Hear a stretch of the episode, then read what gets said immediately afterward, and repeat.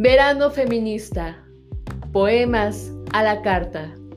Comunidad de mujeres magenta. Me habían dicho que no existía. Me habían dicho que no hablara.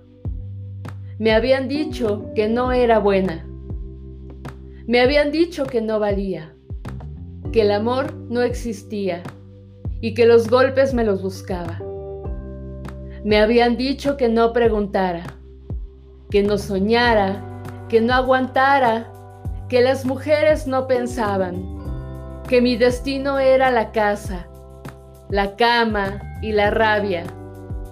Me habían dicho que no podía, que no debía, que me quemaría, que me odiarían, y yo les creí, y yo lo permití y yo lo cambié. Joana Patiño, Colombia, me habían dicho que no existía.